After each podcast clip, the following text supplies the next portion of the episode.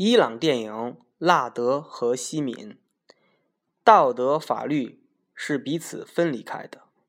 你可以逃脱法律的制裁，却逃不过道德的谴责。所以，你流下了泪水。孩子比大人善良多了，孩子留存着大量人类美好的品质。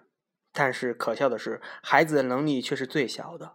孩子只能抗议。为什么大人喜欢用手段？用暴力去解决问题，因为这样简单，也是最容易解决问题的。让人变成动物，一切就变得好办了。如果你想知道电影是如何让人变成动物的，请看这部电影《纳德和西米》。